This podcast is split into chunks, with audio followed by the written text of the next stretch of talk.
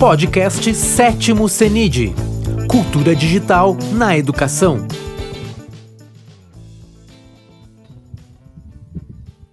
Bom dia, bem-vindos ao sétimo Seminário Internacional de Cultura Digital. E hoje, dando continuidade ao terceiro workshop de Cultura Digital na Educação, a gente vai tratar de um tema aqui, vamos receber uh, o conselheiro do Prisma Espaço Geek, o Felipe Quevedo Giovannoni, né, uh, para falar sobre MMORPGs na educação, ampliando o conceito de leitura. O Felipe, então, ele é, ele é acadêmico do curso de letras da Universidade de Passo Fundo, né? Habilitação em língua inglesa. Uh, também é instrutor de idiomas e faz um trabalho na extensão da, da Universidade de Passo Fundo como bolsista PIBIC, né? No projeto de letramento e multiletramentos do curso de letras da UPF. E aqui conosco no, no Prisma, ele faz a função de ser promotor geek, né? Então, seja bem-vindo, Felipe, e a fala está contigo. Então, bom dia a todos. Obrigado, uh, Maria Augusta, pela apresentação. Uh, queria agradecer aos organizadores do CENID pela oportunidade de estar aqui compartilhando conhecimento e gerando conhecimento, né, nesse seminário internacional. Uh, hoje vamos falar um pouco sobre MMORPGs na educação, ampliando o conceito de leitura.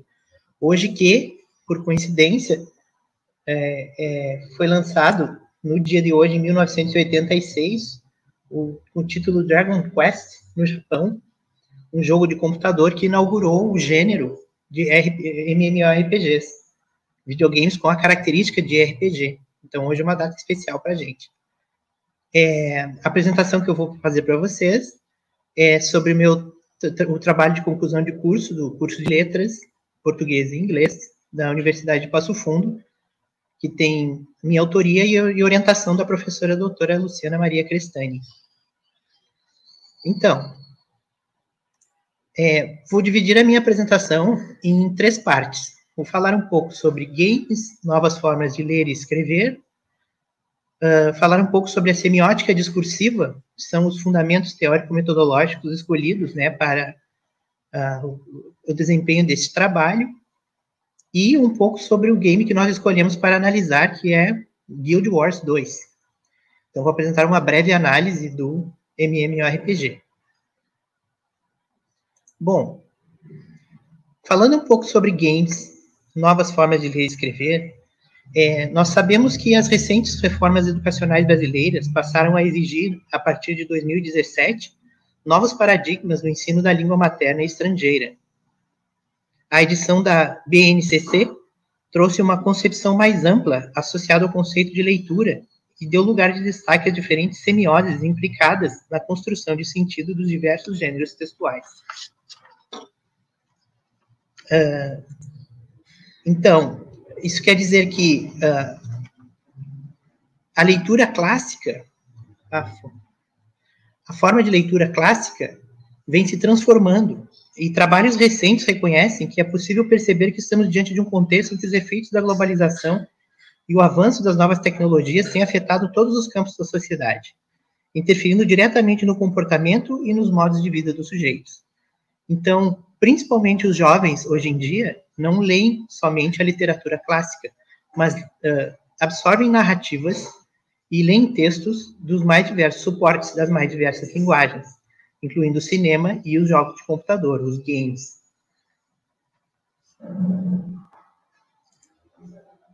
De acordo com o estudioso do fenômeno da leitura Roger Chatier, este ato que remonta à aurora da civilização passou por transformações drásticas durante a sua história. Nos dias de hoje, o ato de ler, impactado pela tecnologia e variedade de linguagens, possui um caráter muito diferente do que no seu começo. Então, Chatier diz no seu livro A Aventura do Livro do leitor ao navegador, que do, ro do rolo antigo ao códex medieval, do livro impresso ao livro eletrônico, várias rupturas maiores dividem a longa história das maneiras de ler. Isso quer dizer que o ato da leitura permanece o mesmo, que é sentar diante de um livro e ler, sentar diante de um texto e lê-lo. Porém, as linguagens de expressão, as linguagens de manifestação da, de sentido, estão mudando e tomando cada vez mais conta da nossa cultura.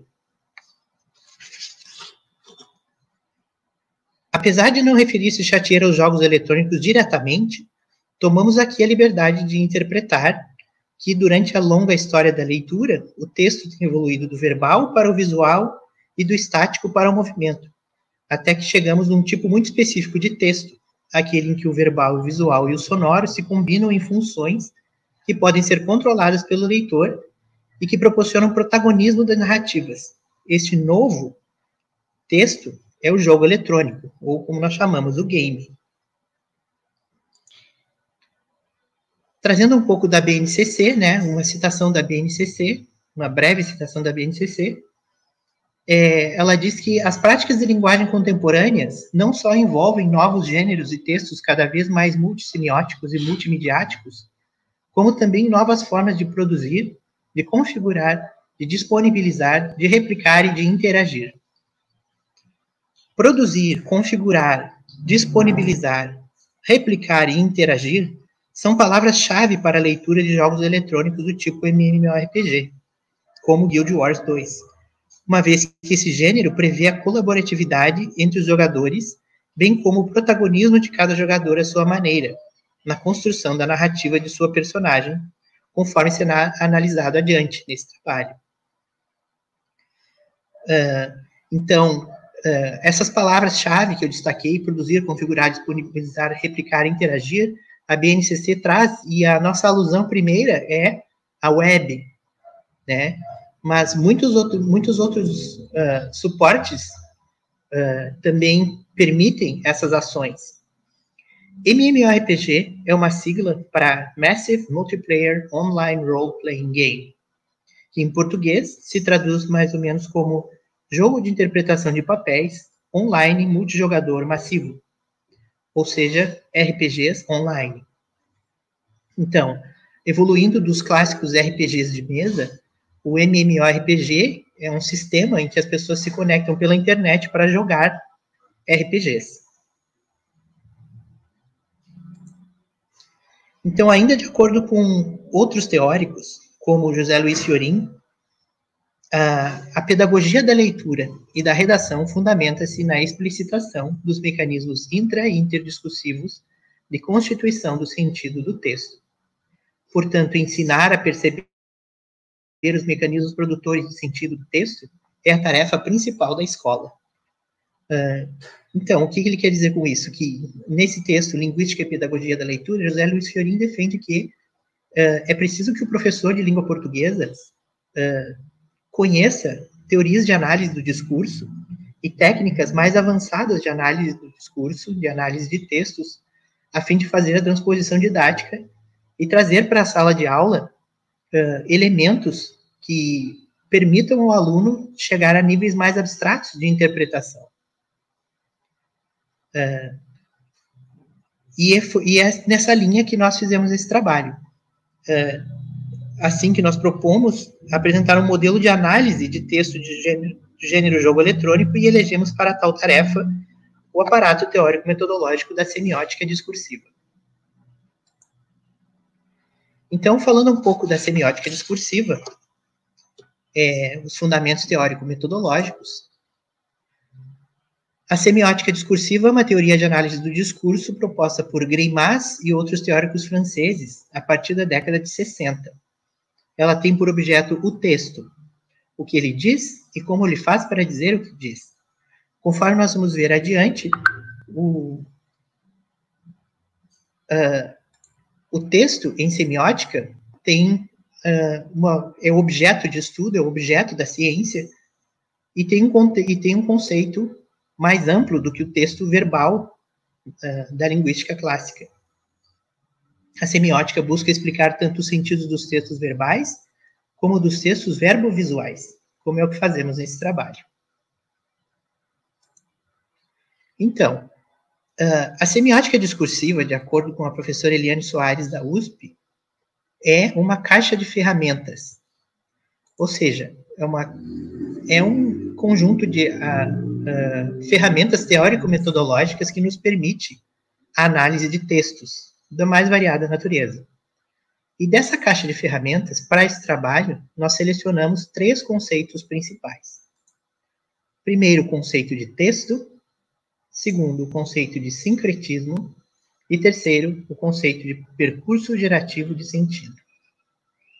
E eu vou falar um pouquinho a respeito de cada um deles agora. Texto, em semiótica, é a união do plano de conteúdo com o plano de expressão. Explicando, o plano de conteúdo está mais para aquilo que está na mente do enunciador e que ele quer comunicar através do texto. E o plano de expressão está para a materialidade daquilo que o enunciador utiliza para expressar. Por exemplo, uma pintora que queira representar o mar, tem a sua a ideia de representação seja o mar. Nós vamos dizer que no plano de conteúdo está o mar. Porém, no plano de expressão, ela vai utilizar figuras para representar essa ideia, como barco, as ondas, a água, pescadores e coisas relacionadas ao mar. Então, a temática é o plano de conteúdo e a expressão é o resultado daquilo que ela decide expressar. Dessa forma, um texto visual, como um quadro, uma pintura, pode ser analisada pela semiótica discursiva e entra no conceito de texto.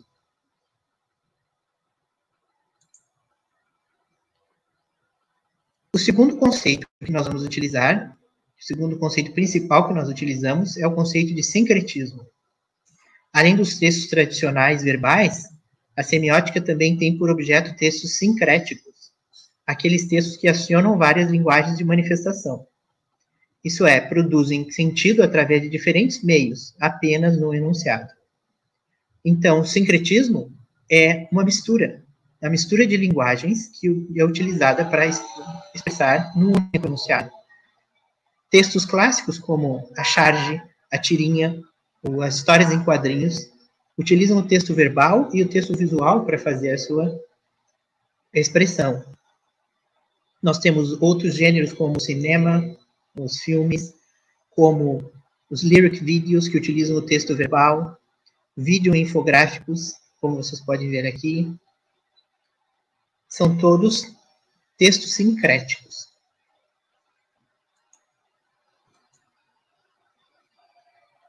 O percurso gerativo de sentido. Esse é o conceito principal para a semiótica discursiva. O percurso gerativo de sentido é uma sucessão de patamares, cada uma das quais suscetível de receber uma descrição adequada, que mostra como se produz e interpreta o sentido num processo que vai do mais simples ao mais complexo. Então, o percurso gerativo de sentido possui três patamares. Uh, na verdade, é o texto que possui esses patamares e nós identificamos através do percurso gerativo de sentido.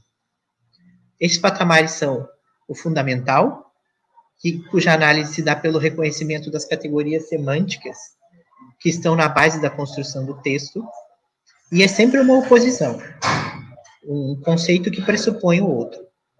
Por exemplo, natureza versus cultura, vida versus morte, riqueza versus pobreza, e assim por diante.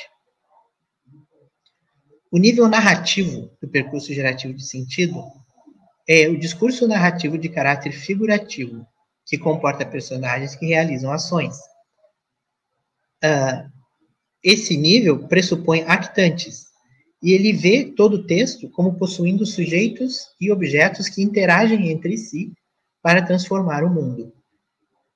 Uh, eu vou, passar, vou falar sobre um exemplo logo adiante que vai ficar mais fácil de entender e o nível discursivo, que é onde estão os temas e figuras, que são elementos que revestem as estruturas narrativas a fim de representá-las na materialidade do texto. Passando direto para um exemplo, assim, a, a semiótica discursiva, ela toma o texto como se fosse um iceberg, como se ele tivesse uma parte visível e uma grande parte invisível pressuposta no texto. O nível discursivo está para a materialidade do texto. E uh, é a parte mais visível do percurso gerativo de sentido. os níveis narrativo e fundamental são pressupostos e precisam ser inferidos através da análise do sentido do texto. Um exemplo. No enunciado, Pedro ganhou na loteria. Ah, no nível discursivo, loteria é uma figura que representa a abstração riqueza. Então, a temática dessa frase é a riqueza. Riqueza versus pobreza. Porém, isso é representado através da figura da loteria. No nível narrativo, nós dizemos que nós temos um sujeito, Pedro, um objeto valor, que é a riqueza, e que Pedro uh, passa por uma transição. Pedro está sem seu objeto valor e passa a estar com o seu objeto valor. Em semiótica, nós dizemos que ele está em disjunção com o objeto valor e passa a estar em conjunção com o objeto valor. E o nível, no nível fundamental, a representação semântica da base da construção desse texto é a riqueza versus pobreza. Sempre uma dualidade semântica.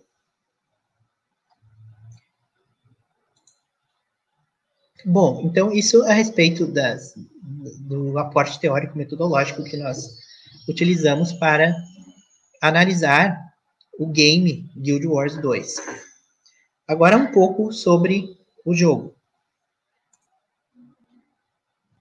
Guild Wars 2 é, é produzido pela empresa ArenaNet, com sede na cidade de Bellevue, no, no estado de Washington, nos Estados Unidos, jogado por milhares de jogadores ao redor do mundo. Ele está disponível em inglês, espanhol e alemão, e isso não impede que tenha uma comunidade lusófona, ou seja, muitas pessoas, é, da, muitos jogadores da língua portuguesa de vários lugares do mundo jogam Guild Wars 2. É um jogo para PC e para jogadores de no, no, mínimo 13 anos, né? Para maiores, maiores de 13 anos de idade. Engaja 13 milhões e 600 mil jogadores online e possui uma narrativa emergente, que, segundo os produtores, é única no universo dos games. Como eu vou explicar adiante, a narrativa emergente é aquela em que os, uh, a narrativa, os eventos da narrativa são determinados pelas escolhas do jogador. Então, nesse MMORPG, nenhuma narrativa será idêntica. Cada jogador terá sua própria narrativa.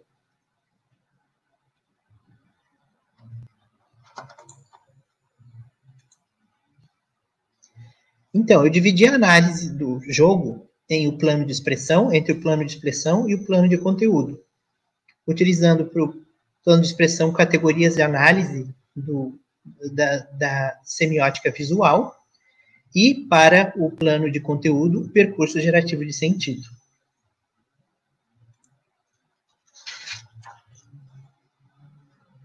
Uh, no plano de expressão, de acordo com os trabalhos de Jean-Marie Floch e Lúcia Teixeira no Brasil, uh, existem algumas categorias de análise que nos permitem fazer, uh, que nos permitem analisar textos visuais ou verbos visuais.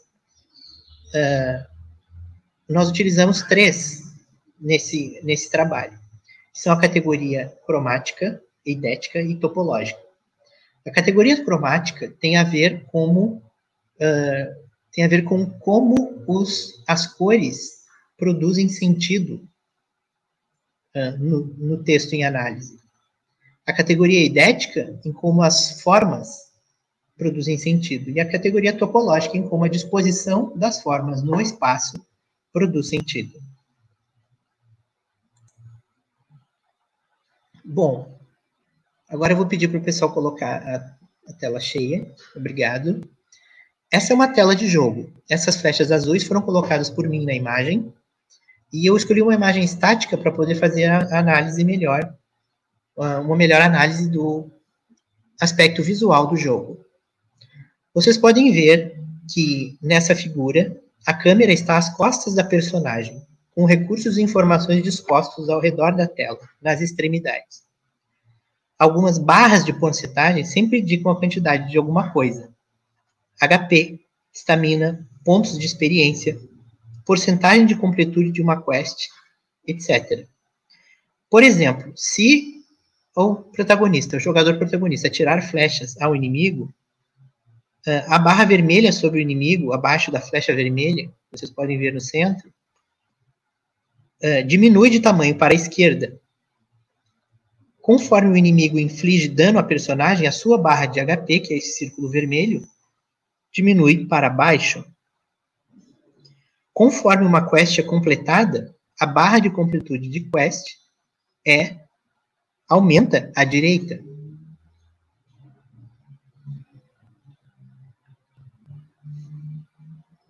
Quando as barras de HP chegam ao tamanho zero, porcentagem zero, à esquerda, a personagem ou jogador morrem.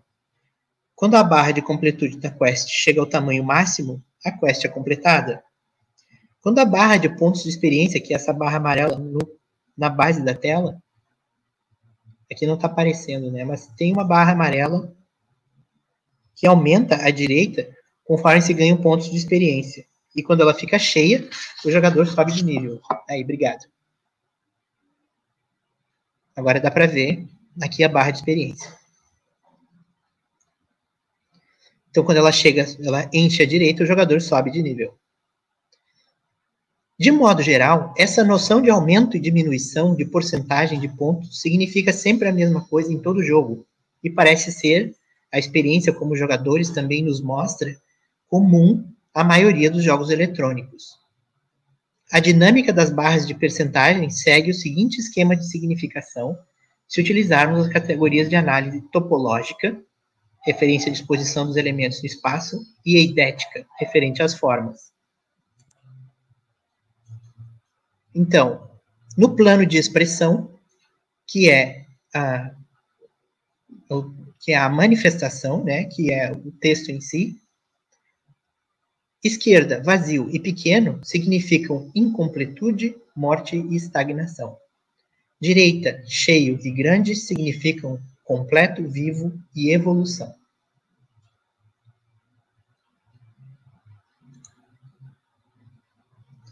Novamente, uh, as cores também desempenham um papel central na significação em Guild Wars 2.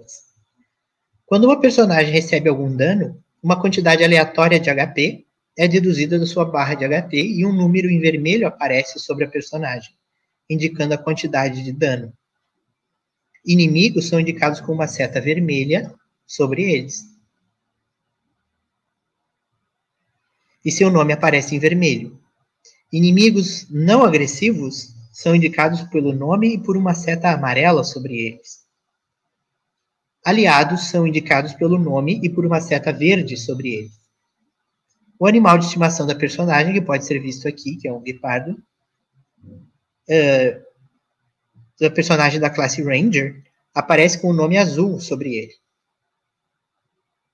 Quando se esgotam os pontos de HP, a tela de morte da personagem aparece. Essa é a tela de morte da personagem. Esta é coberta por uma moldura vermelha. Desaparecem as habilidades normais e aparecem quatro ações possíveis com a mensagem Fight to Survive. Lute para sobreviver. As quatro ações estão também em botões vermelhos. Desse modo é que a cor vermelha indica a característica daquilo que é mal ou ruim para o jogador, enquanto que as outras cores indicam os aliados ou neutros para ele.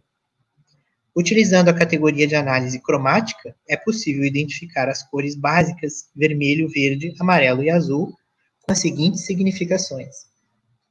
Vermelho significa morte, perigo e inimigos no plano de conteúdo. Amarelo no plano de expressão significa neutralidade. Verde e azul significam no plano de conteúdo vida, segurança e aliados.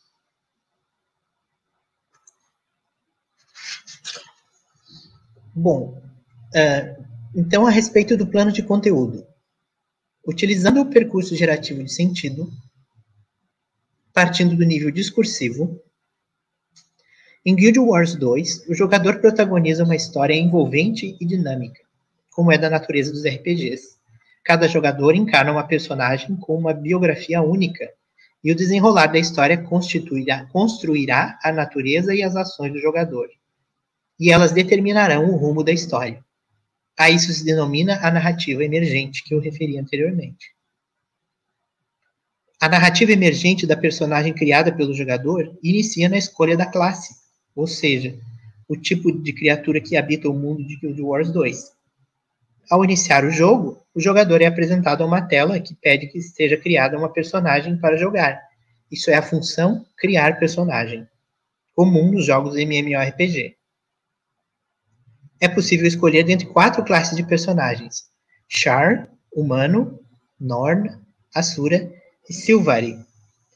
Cada classe de personagens equivale a uma comunidade em específico, com história, valores e habilidades próprias.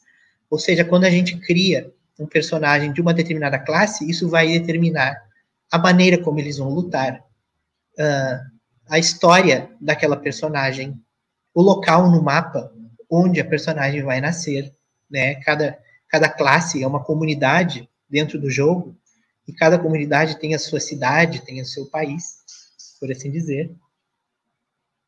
E após escolher o gênero masculino ou feminino da personagem, o jogador deve escolher a profissão.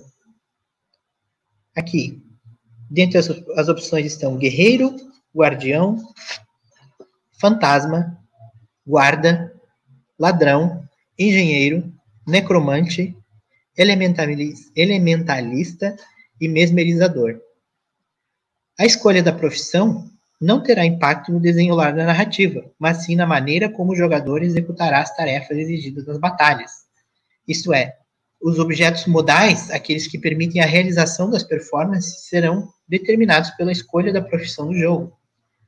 Por exemplo, a profissão engenheiro dará ao jogador habilidades de criar e manipular armas de fogo e explosivos, enquanto que a profissão guarda da habilidade de utilizar arco e flecha e de domesticar um animal que o ajude a lutar. Então, aqui vocês podem ver, se eu escolher a profissão elementalista, as roupas, a armadura vai mudar e as habilidades do jogador também. Uh, na tela de construção da personagem, para se compor a biografia da personagem, são feitas algumas perguntas ao jogador. Então, apresenta-se uma frase, como por exemplo aqui: uh, Eu fui criado com as opções nas ruas, por plebeus e pela, entre a nobreza. Então, é, é feita uma série de perguntas ao jogador para que ele componha, para que ele complete as frases, uh, compondo uma biografia da personagem única. Por exemplo, aqui eu tenho uma tradução, uma tradução que eu mesmo fiz, uh, de uma uh, carta de biografia.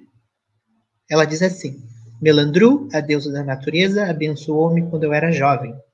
Mesmo que o perigo me persiga, o superarei com dignidade.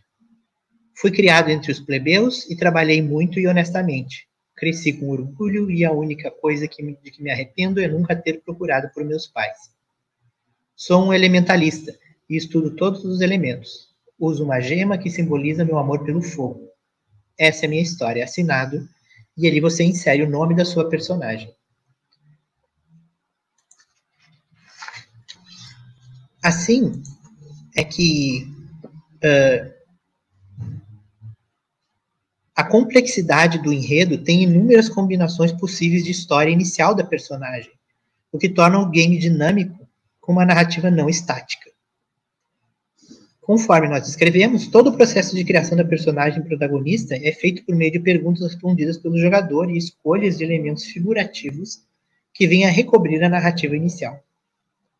Com a produção da carta de biografia da personagem, a narrativa emergente é assim revestida de elementos figurativos escolhidos já pela personagem, ao passo que, em uma narrativa tradicional, da literatura, do cinema, por exemplo, a vida pregressa da personagem, ou a pré-narrativa, já seria apresentada sem a intervenção do leitor.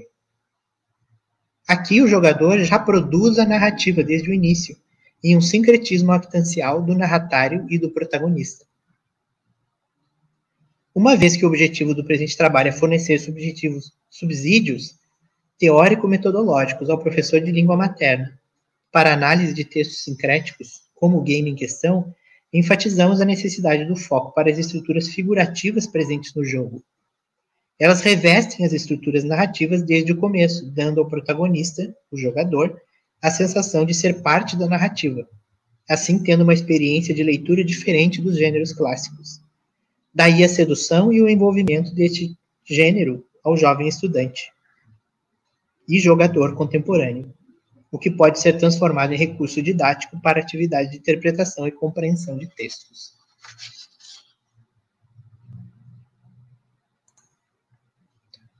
Agora, falando um pouco sobre o nível narrativo, é, nós vamos observar que uh, a narrativa, o, o jogo é composto de inúmeras pequenas narrativas chamadas quests.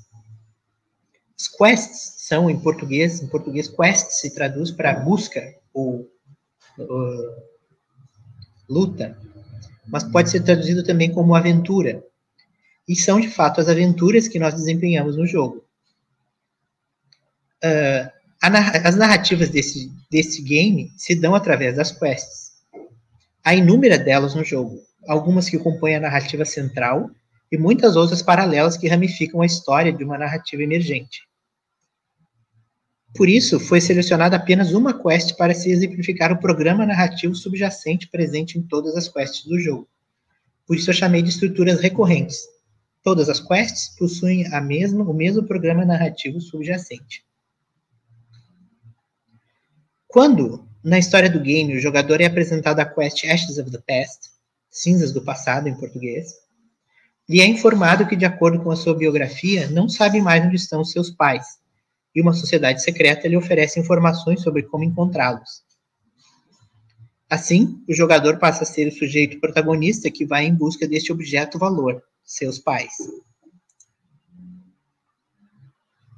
Temos então um programa narrativo de um sujeito que está em disjunção com o seu objeto valor, ou seja, está separado do seu objeto valor e quer entrar em conjunção com ele, quer se unir ao seu objeto valor, quer efetuar uma transformação de estado.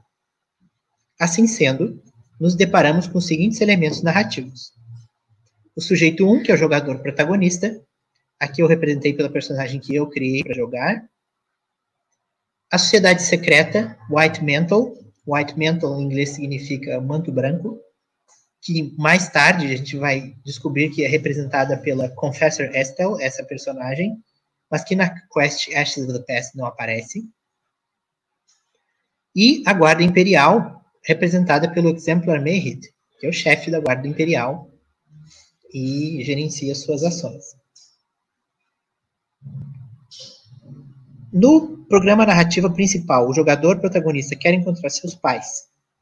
No entanto, é somente através da sociedade secreta White Mantle que o jogador obterá informações a respeito do paradeiro dos seus pais, de modo que a função de transformar, de informar, a função de transformação de informar que ela desempenha para o jogador protagonista.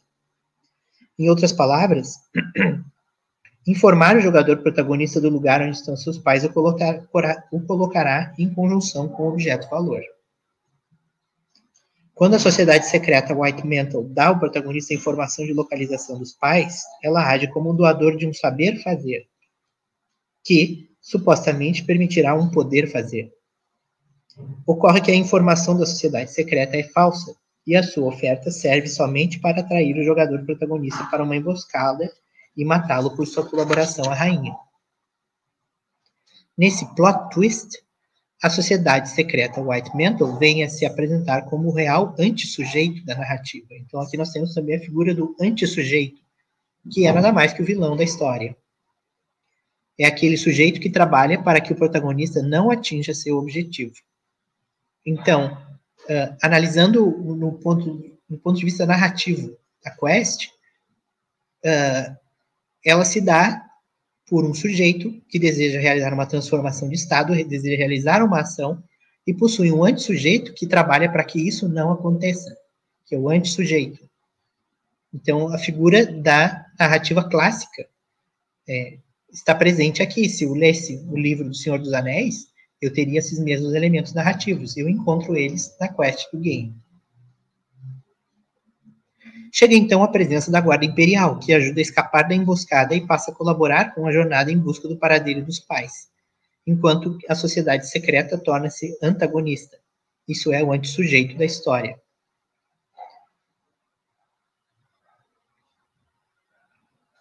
A cada finalização de uma quest, o jogador é recompensado com armas, armadura e dinheiro, o que é também interesse, ao mesmo tempo, da personagem do jogador humano protagonista do jogo. Então, os objetos, objeto-valor são os pais da personagem. E os objetos modais são armas, armadura e dinheiro. Assim, é que por todo o desenrolar do jogo, esse percurso narrativo dá a estrutura principal das quests, variando apenas as figuras que revestem os aquitantes, sujeitos e objetos-valor, mas mantendo a estrutura principal. A presença de objetos-valor em cada quest, que são os objetos modais, da quest seguinte, produz um encadeamento que faz com que o jogador continue avançando nas narrativas presentes em cada uma das quests do jogo. Então, esse encadeamento é o que produz o maior engajamento. E nós, como professores, nos perguntamos o que faz que um uh, jovem se prenda tanto a um jogo de computador e não a uma narrativa uh, literária clássica. Então, aqui está o segredo. Uh, vivendo uma narrativa, uma narrativa, essas pequenas narrativas que são as quests se emendam uma na outra, de modo que numa espiral eu vou aumentando de nível, conseguindo mais armas, conseguindo mais dinheiro, tendo novos objetos valor e novos objetos modais para desempenhar novas narrativas. E isso é o que mais prende a pessoa ao jogo.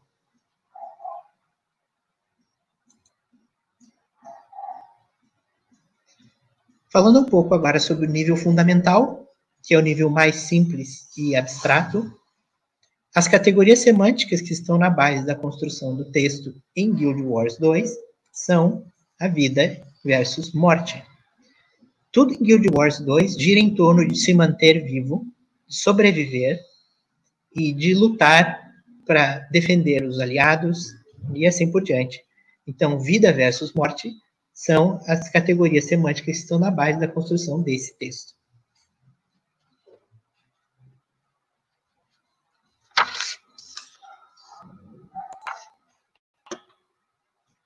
Bom, a conclusão deste trabalho é que muitos elementos narrativos e visuais poderiam ser analisados além do que foi feito, e muitos outros elementos não foram analisados devido à grande complexidade e riqueza dos elementos do game Guild Wars 2. Trabalhos futuros nessa área poderiam vir a analisar elementos tais como música, sons, quests paralelas, quests principais de níveis mais altos, etc que contribuem com a geração de significados e com a construção de sentidos para o jogador. Conforme nós demonstramos, a semiótica discursiva pode oferecer subsídios teórico-metodológicos adequados para a análise do game Guild Wars 2 e para sua interpretação. Esses subsídios permitiram-se produzir um material de análise que possa ser também utilizado em sala de aula por professores das áreas de linguagens, a fim de servir de modelo metodológico ou mesmo referido diretamente na análise deste e de outros jogos eletrônicos, satisfazendo assim a necessidade de se desenvolver a competência de análise linguística e semiótica requerida pela BNCC para textos multissemióticos e multimediáticos. Para a abordagem desses textos, é necessário um suporte de análise que guie o olhar do professor e estudante de modo a atingir níveis mais abstratos de interpretação que regem os mecanismos de produção de sentido. A semiótica configura-se como um suporte teórico-metodológico que permite esse tipo de trabalho e propicia a abordagem de textos como os games. Aqui estão algumas referências, as referências que eu utilizei nesse trabalho.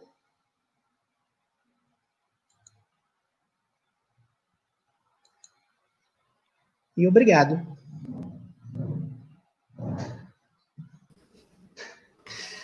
Felipe, uh, nós que agradecemos, né? Uma temática uh, importante para a gente tratar, né? O, a questão do, do uso de jogos na, na como na sala de aula para ser o nosso um, um suporte para os professores, né? Para tornar a nossa as nossas aulas mais uh, atrativas, mais engajadoras, mais ativas, né? Uh, e toda essa tua análise aí uh, desse olhar tão especial, né? e importante. já, Felipe, apareceram aqui algumas perguntas, né? no decorrer uhum. da, da tua fala. uma, uma das perguntas, a, a pessoa já disse que foi respondida ao longo da tua fala, né?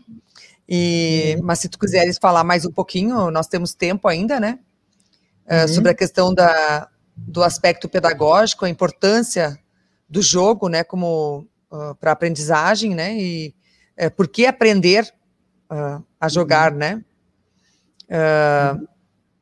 Então, se tu quiseres é. fazer mais uma, uma fala aí, reforçar então, a tua fala. Então, no que concerne o aspecto pedagógico, a importância do, ou qual o objeto do jogo no aprendizado, ou ainda por que aprender a jogar, né? Ah, vamos começar de trás para frente da pergunta, né? Por que aprender a jogar? Por que eu perguntaria por que não? Se o, o jogo é um gênero que está aí, que é uma, uma, um produto da cultura humana, um produto da arte, por que não consumi-lo? Né? Uh, ainda nos dias de hoje nós temos um pouco de preconceito com algumas pessoas ainda têm um pouco de preconceito que os jogos podem trazer violência, que eles podem incitar a violência, mas esses jogos como esse só nos trazem a aprender com valores como honra, como defender os aliados, como é, como uh, lutar para atingir um objetivo.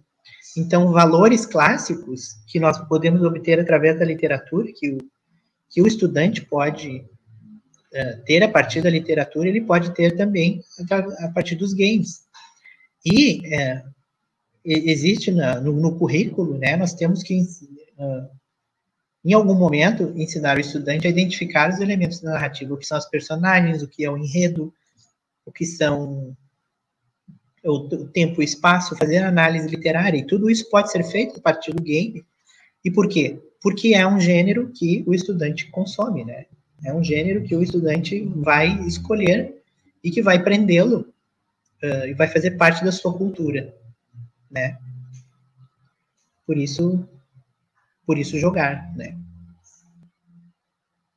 Tem, outro, tem uma outra pergunta? Uh, Felipe, aproveitar também dizer que, na verdade, uh, na cultura digital, né, a narrativa uh, que, mais se, que mais representa a cultura digital, né, é a própria narrativa do game, né? Onde ali está a interação e, e a autoria.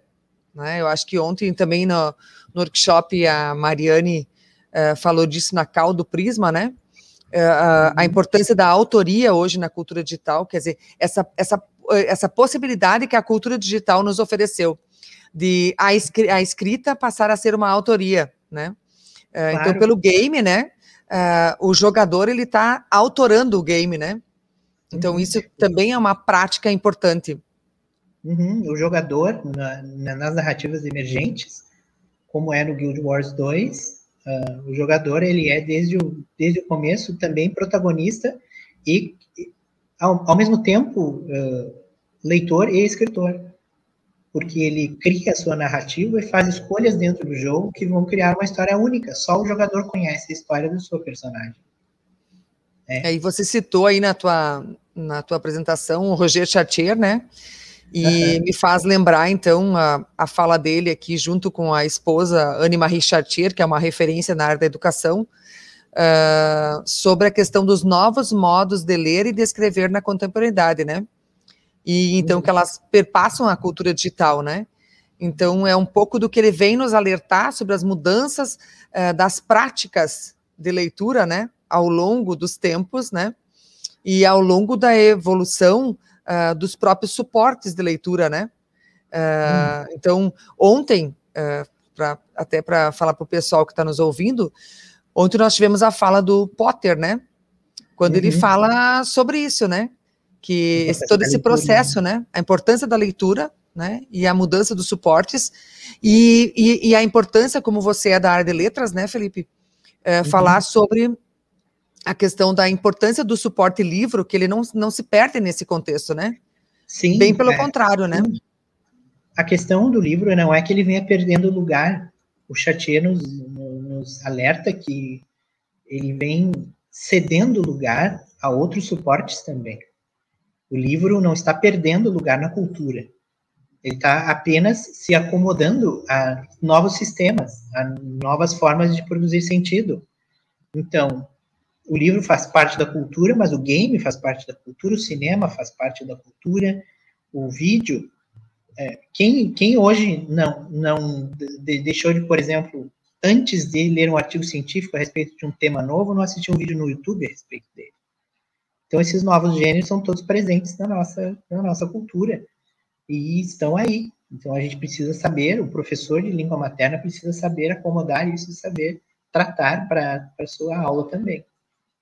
É, tem um texto, uh, Felipe, uh, do Ricardo Azevedo, né, nosso escritor, né, uh, uhum. e pesquisador, eh, que ele fala sobre a importância do educador conhecer o potencial de cada uma dessas linguagens, né, eh, porque na verdade, se você vive a cultura digital e todos esses elementos estão presentes na cultura digital, é importante que os nossos estudantes eles eles tenham, né, uh, uh, a competência para fazer a leitura e para uh, mobilizar todas essas linguagens no seu cotidiano, não apenas como para o próprio aprendizado, mas para a sua vida, para o cotidiano, né? A, a saber ler uh, todos esses essas linguagens, né?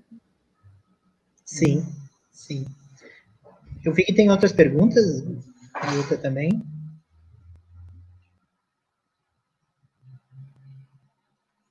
Então, pode-se dizer que o estudante, o leitor, interage com os personagens, tipo, em tempo, em espaço real?